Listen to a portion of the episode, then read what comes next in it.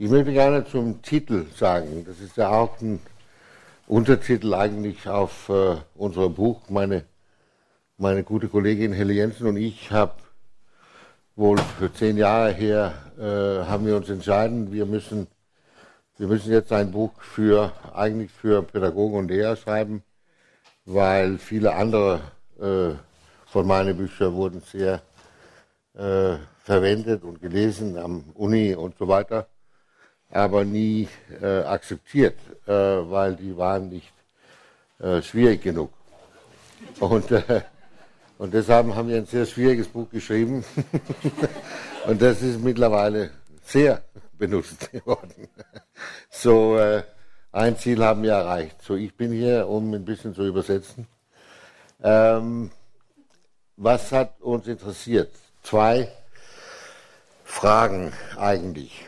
Äh, ein war, was, was macht eigentlich gute Lehrer, also gute Fachleute, Pädagogen und so weiter, was machen die eigentlich gut?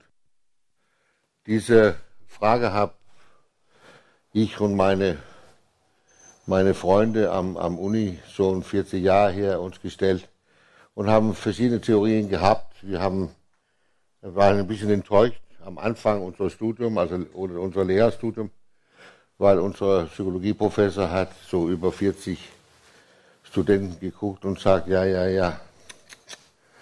Also so 15 von euch werden gute Lehrer sein, die anderen geht nicht. so er hat gemeint, dass damit ist man irgendwie geboren oder nicht.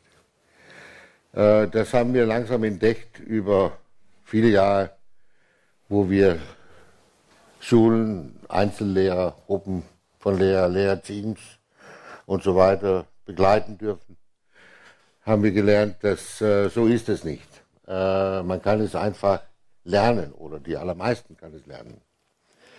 Ähm, unsere, unsere Daten sozusagen kamen äh, nicht nur durch Begleitung von Schulen, die sich äh, Änderungen äh, gewünscht haben, sondern auch Begleitung viele, viele Einzellehrer.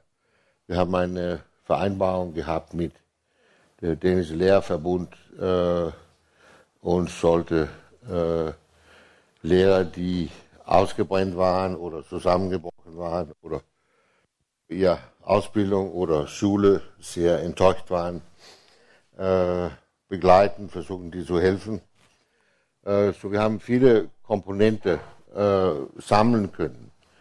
Und nicht überraschend äh, sind natürlich manche von diese, diese Qualitäten oder diese, diese Komponente genau dieselbe als äh, für Eltern.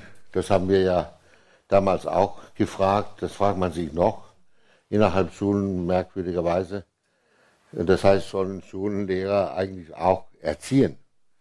Und äh, das ist ja die falsche Frage, weil jeder Erwachsene, der mit Kindern zusammen ist, erzieht ja nur durch seine Dasein.